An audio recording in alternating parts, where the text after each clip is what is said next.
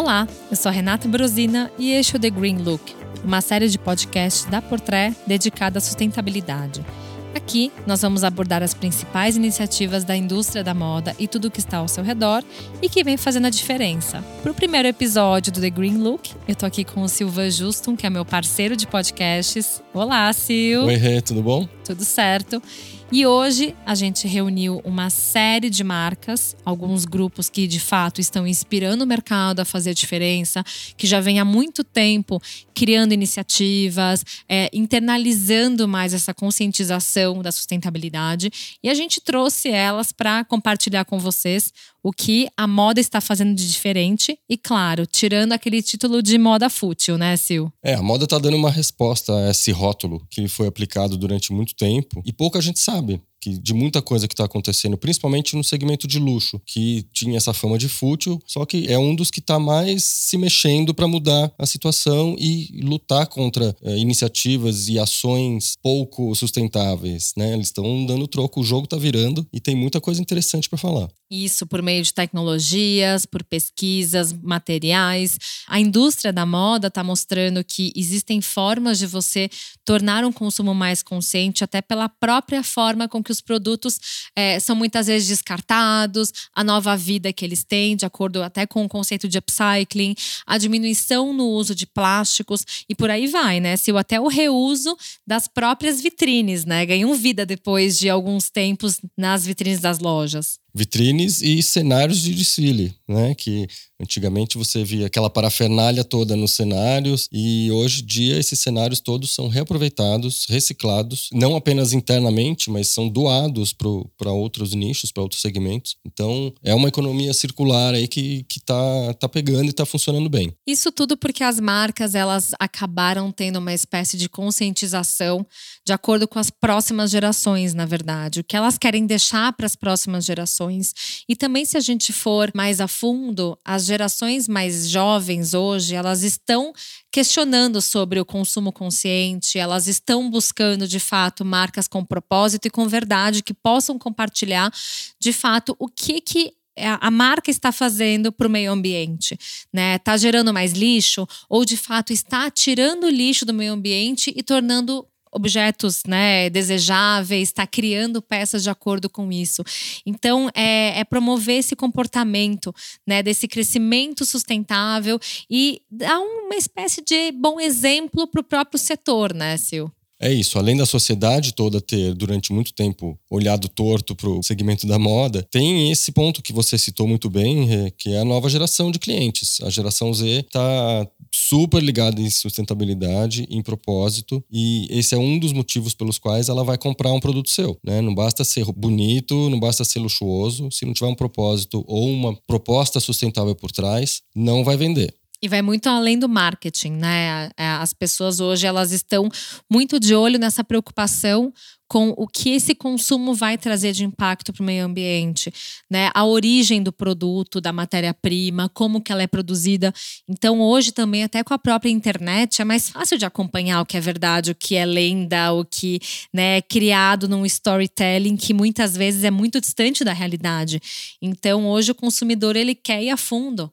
E as iniciativas sustentáveis hoje, elas não são uma, uma benção da marca, é uma obrigação hoje você saber que uma marca está se preocupando com isso, porque lá na frente a gente sabe, obviamente, que não é só a indústria da moda que é responsável pela poluição, existem outros tipos de indústrias, é, de outros segmentos, mas é, a moda fazendo a parte dela já é um início, né? É, hoje a gente vai falar de marcas que têm iniciativas e políticas sustentáveis já há muitos anos, mas que pouca gente sabe, porque elas fazem quietinha, são políticas que elas implementaram já há algum tempo, então isso acaba não passando para o grande público né? E não à toa foi lançado em 2019 o Fashion Pact, que é uma iniciativa do presidente francês Emmanuel Macron, que designou o CEO do grupo Kering, François-Henri Pinault, para comandar uma série de iniciativas junto à indústria têxtil e da moda e do luxo, né? Justamente visando uma maior divulgação para o grande público e que essas iniciativas sejam levadas a sério. O, o Macron está levando muito a sério a questão do meio ambiente na França e na Europa, então o Fashion Pact vem justamente com três pilares principais, né? Que é parar o aquecimento global, restaurar a biodiversidade e proteger os oceanos. Dentro dos oceanos, justamente, vem daí uma das maiores iniciativas das marcas de luxo, né? Tem muita gente reciclando plástico que é jogado nos oceanos e fazendo desses plásticos roupas novas, produtos novos, luxuosos e de qualidade, né? Inclusive, você falou de oceano, Sil, e uma das marcas que tem feito um investimento nesse tipo de busca por materiais que estão né, poluindo é a Prada, que trouxe o Econil, que é esse fio de nylon que ele é regenerado e para quem não sabe, o fio de nylon ele pode ser reciclado inúmeras vezes sem comprometer a qualidade do nylon. E isso a gente consegue ver nesse projeto da Prada que é o Renylon, que ele na verdade é um fruto de uma parceria entre a Prada e a fabricante desses fios, que é a Aquafil, que é uma empresa italiana que tem toda essa expertise em fibras sintéticas. Então, assim, para quem conhece a Prada, sabe que a marca utiliza muito nylon, né? Na verdade, ela começou lá atrás com aquelas capas de caminhões que eram de nylon e a, e a Milcha Prada sempre fez questão de trazer o nylon em mochilas, em jaquetas, em várias peças. E o que é mais legal é saber que hoje a Prada ela utiliza um nylon que já foi nylon antes, que estava muitas vezes perdido no oceano. E também é interessante ver que tem outras marcas que também adotaram esse nylon para suas coleções. Então não é que a Prada pegou esse, esse fio e só ela está usando. É legal ver que outras marcas também estão entrando nesse, nesse, nesse sistema de pegar matérias-primas que elas podem ser recicladas inúmeras vezes, que não vai comprometer essa qualidade, né? Quer dizer que aqui o nylon, o famoso nylon preto da Prada, agora é totalmente reciclável, é isso? Exato. Então, se você for comprar uma mochila da Prada, alguma peça de nylon, saiba que você está fazendo parte de um grande projeto para trazer a sustentabilidade ainda mais com força para a moda. É, esse nylon ele não saiu do zero para você.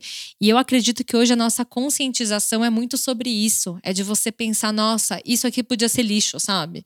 E você vê uma marca de luxo dando atenção para o material também, que é barato. A gente sabe que o nylon não é um material de luxo, mas que ele ganhou uma nova vida, né? É, e a Prada está justamente focada em oceanos, né? Ela tem várias ações aí, inclusive se, se associou à Unesco, né? Com, com um projeto para realmente tratar da biodiversidade nos oceanos, recolher os dejetos e transformá-los em nova matéria-prima. E tem, inclusive, um projeto educacional com a Unesco. Então, a Prada é justamente um dos grandes players da indústria do luxo que está empenhadíssima nessa missão de recuperar os oceanos, né? Tem essa iniciativa do Nylon de reciclar o plástico, tem essa parceria com a Unesco, com um programa que chama Sea Beyond, que é um programa educacional para conscientizar as pessoas da importância da sustentabilidade e da preservação dos oceanos. E é interessante, só fazer um parênteses, né? Quando a gente fala de Prada, na verdade é o grupo Prada, que ele desde o início ele sempre trouxe essa situação de respeito com o meio ambiente e até uma certa relação com uma conscientização social, né? Porque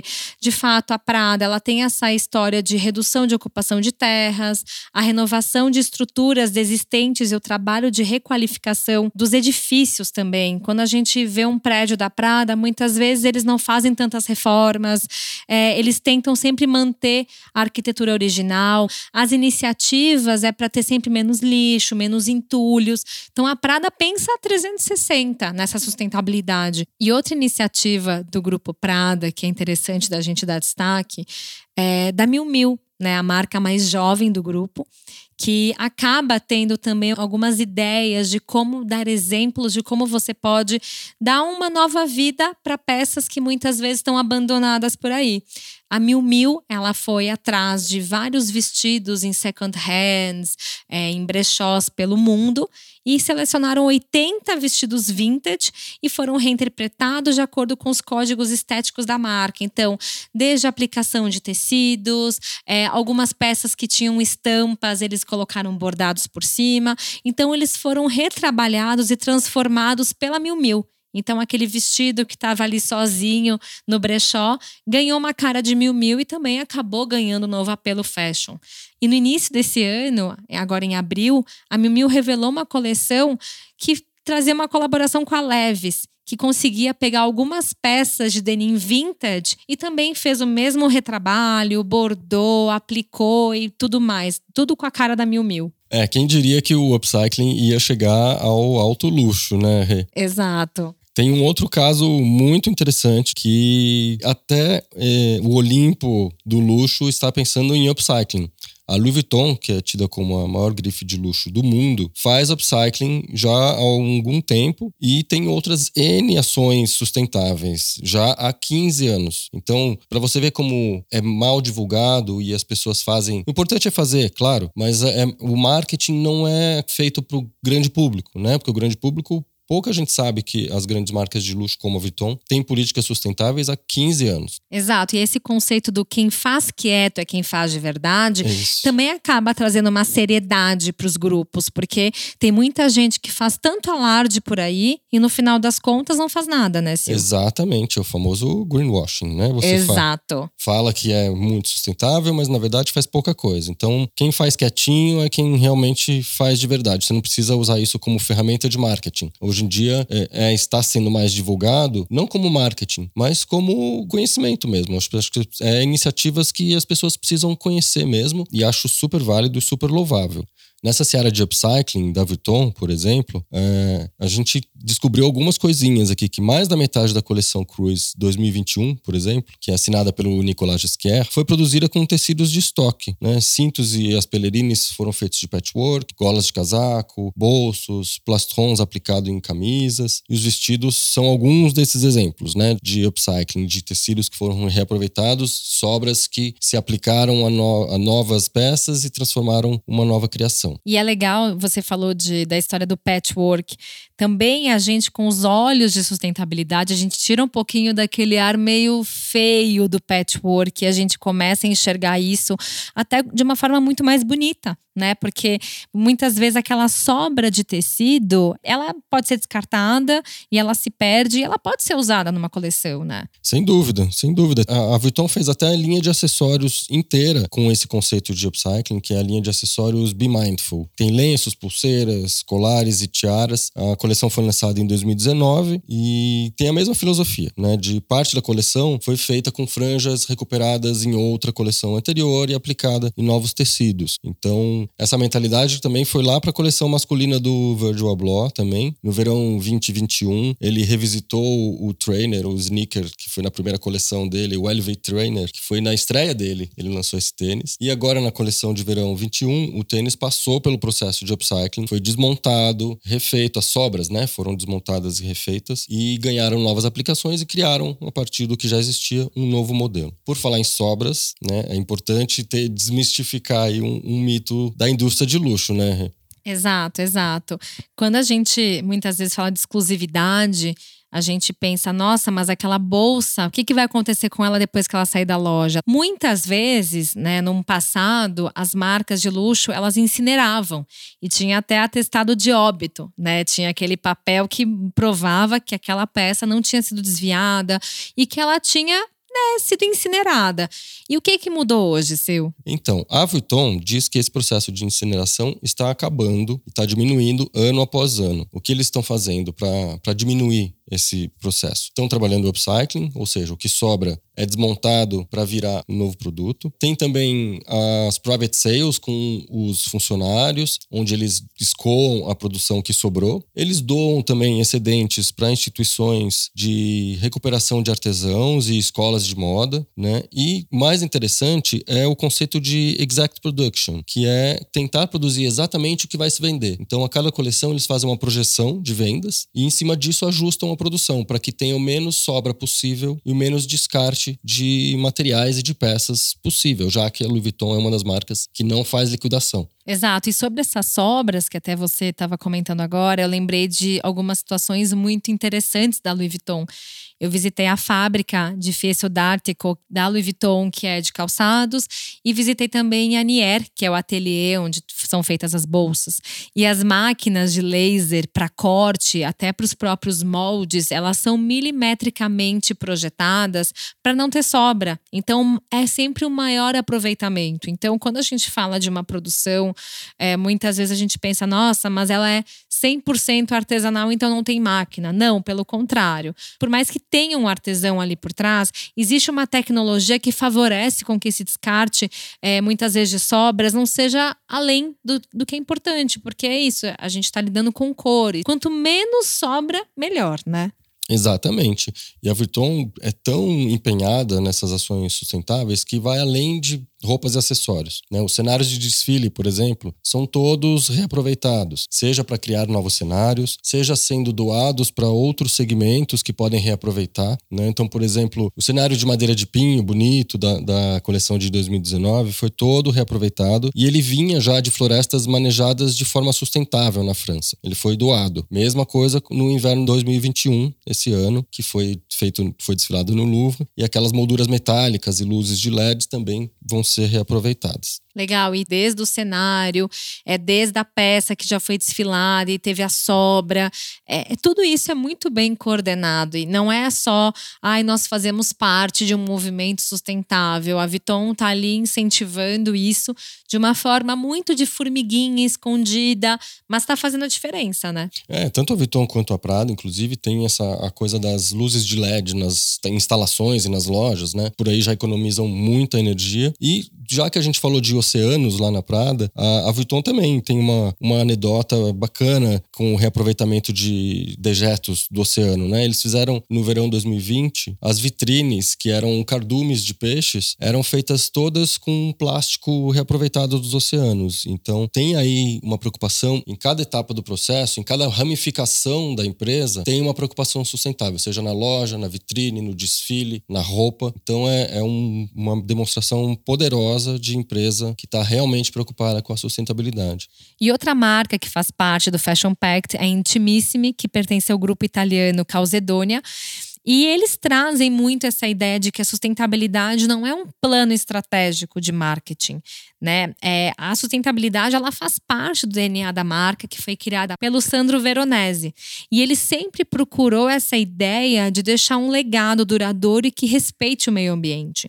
E se você for acompanhar as iniciativas do grupo, é interessante a gente pensar que cada temporada eles tentam inovar de alguma forma, né? Então, quando a gente, né, ano passado em 2020 viu aquela coleção Green Collection lançada pela Intimissimi, era basicamente uma coleção composta por peças que eram feitas a partir da fibra de bambu, que é um material renovável de tecido de origem vegetal que é derivado de fontes de madeira sustentáveis.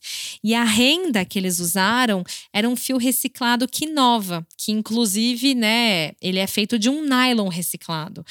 Então toda a coleção traz esse conceito e a garota propaganda era a Bruna Marquezine. Bem lembrado, Bruna Marquezine de garota propaganda. E aí então com, com isso a gente está começando a entender que a sustentabilidade vem mesmo de dentro para fora, da roupa de dentro para roupa para fora tanto na, na, na, filosofia da empresa quanto no que você veste. É, aproveitando esse lançamento, a, a Intimissimi também ofereceu uma contribuição tangível para o apoio ambiental, né, por meio de uma colaboração com a plataforma Treedom, que é uma plataforma online que torna possível plantar uma árvore à distância e seguir o seu ciclo de vida online. Né? Então, desde que foi fundada, em 2010, a Treedom já plantou mais de 900 mil árvores na África, América do Sul, Ásia e Itália, direto por agricultores locais, contribuindo assim para um benefício maior ambiental, social e econômico. E aí, em 2020, a Intimissimi estipulou, nesse acordo com a Freedom, plantar 20 mil novas árvores em diferentes partes do mundo para o lançamento justamente da Green Collection. Que, só para já dar uma antecipada, que estará de volta agora em agosto de 2021. Então, essa Green Collection ela já vai chegar com uma nova coleção, com novas peças para 2021. E é muito legal isso que você falou, que eu achei, que explica muito bem a proposta do grupo Calzedônia, da Intimissimi, que é algo de dentro para fora, né? O grupo, a marca, eles trazem esse projeto Sea Evolution, que ele foi lançado em 2019, que ele traz essa filosofia da sustentabilidade para várias áreas, seja internamente, né, na marca, para as pessoas que trabalham, para que elas tenham uma, uma conscientização maior, que não seja só um plano de marketing, né, que é completamente contra o que a Intimissime prega. É, eles têm essa ideia de que tem que mostrar para quem trabalha como que isso funciona e também para as coleções, como a gente mencionou a Green Collection. E tudo isso torna, de fato, algumas é, histórias dessa busca pela sustentabilidade em realidade. Então, por exemplo, o grupo eles compram energia renovável e eles acabam é, economizando 27 mil toneladas por ano de CO2. O uso da eletricidade produzida pelas próprias usinas fotovoltaicas, que captam a luz solar. Então, é aproximadamente 870 toneladas por ano de CO2 que são evitadas de vir para o meio ambiente. A própria ativação de projetos de reflorestamento, como você bem mencionou, que traz né, essa história de você conseguir plantar à distância uma árvore. E acompanhar, né, essa, essa plantação. Essa... Que é lindo demais. Você, você sabe como é que a sua árvore tá, né? E Muito quem legal. tá cuidando. O próprio uso de papel, papelão e a madeira são certificados. O plantio de árvores, como você bem é, mencionou. E um outro projeto que é muito forte no grupo, que é a redução do uso do plástico descartável. Que, segundo eles, a ideia é praticamente tornar zero esse consumo de plástico. E falando sobre diminuir os impactos, a Intimissime aqui no Brasil assinou o compromisso com o selo Eu Reciclo, que o objetivo é compensar 100% do impacto ambiental das embalagens pós-consumo. Então, a Intimissime não só está evitando que eles mesmos tenham essa responsabilidade de usar antes do consumo, mas também o pós, né, Sil? E no pós também, bem, bem falado, Rê, porque a Intimissimi aderiu à economia circular, que é o, o, processo de prolongar a vida útil de uma peça, né? Então, ela se uniu recentemente à plataforma Repassa, que é um brechó online que é gigante, que faz muito sucesso, é uma startup de moda consciente e tem justamente o objetivo de dar uma nova utilidade a peças de roupa que estão sem uso, né? Então, a Intimissime acordou com o Repassa que vai distribuir gratuitamente duas mil sacolas para clientes via e-commerce, incentivando assim o aumento do ciclo e uso das peças. Ou seja, você consome no site da Intimissime, ganha sua sacola Repassa e o que te incentiva a renovar o teu closet. Tá com muita coisa parada, manda para o Repassa. E eu posso atestar que funciona. Eu sou cliente Repassa já há alguns anos, antes da Intimissime fazer a parceria. E sim, funciona. É super legal, é um sistema que eles te dão todo o suporte e é muito bacana essa parceria da Intimissime com eles, porque é um, um nome de peso se unindo a uma plataforma intitulada Brechó, que já existe, que funciona e que agora está começando a se associar com marcas poderosas do mercado de moda, né? Olha, se o Silvan tá falando, gente, vocês podem ter certeza que é legal. E eu também aderi muito a essa ideia de é, dar continuidade à vida das minhas peças, mandar para brechós online. E é uma iniciativa muito legal porque acaba te incentivando, né, a você tirar peças do seu closet que você não usa mais, é, que você não tem previsão de usar, seja porque não serve, porque não faz mais parte do seu estilo. Enfim, tem inúmeras razões e sempre tem alguém procurando um golaço da Intimissime nessa união com o Repassa. Espero que isso incentive outras marcas a adotarem a economia circular. Já é um movimentinho que está começando a, a nascer aí e realmente tem a ver com essa tomada de consciência do consumo mais sustentável né, na moda. Exato, a gente vê que grandes grupos, grandes nomes, eles trazem um impacto muito grande, desde muitas vezes você dar o caminho das pedras para um material que até então era desconhecido, para uma alternativa que pode ser muito mais saudável para o meio ambiente. Então eu também vejo que hoje a sustentabilidade na moda não é uma batalha, né? As pessoas, as marcas, elas estão se dando as mãos para seguir um caminho que muitas vezes vai deixar todo mundo feliz, que vai favorecer a todos, não é né, uma competição de, ai, mas eu criei, só eu sei fazer isso. Então, desde a forma de produção consciente até a própria questão do upcycling, que a gente vê que não só essas que a gente mencionou, mas outras, e no futuro a gente vai trazer elas também. Outras marcas também estão investindo nisso. Então, se cada marca pensar no oceano, se cada uma delas pensar no impacto que elas trazem, por muitas vezes lançar peças demais, elas vão começar a pensar em lançar menos coleções.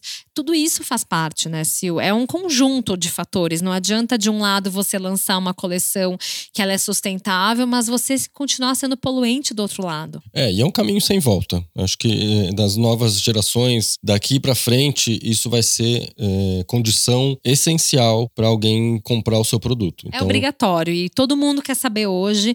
A internet está aí para isso e é aquela coisa. A gente, nós como jornalistas, temos essa obrigação de levar esse conteúdo para frente, né? É isso. E não usar a sustentabilidade como marketing, mas como pilar realmente dos valores da sua empresa, da sua marca. A gente viu novas marcas pequenas nascendo com esse apelo sustentável e agora a gente está vendo grandes players divulgando mais o que fazem nesse, nesse campo sustentável. Antes, muitos já faziam há muito tempo, né? Como é o caso da Vuitton, mas agora a gente está vendo isso sendo divulgado mesmo como pilar dos valores da, das empresas de luxo. Então, que seja assim daqui para frente, né? É verdade. A gente vai trazer vários outros exemplos, várias outras marcas, seja de moda, seja de beleza, seja do mercado de luxo também, nos próximos episódios. Então, nos acompanhem. É isso, o Green Look veio para ficar, assim como a sustentabilidade na moda. Exato, mas obrigada, Sil, pela nossa conversa. Foi ótimo, Rê, valeu. Bom, gente, nos vemos no próximo episódio do The Green Look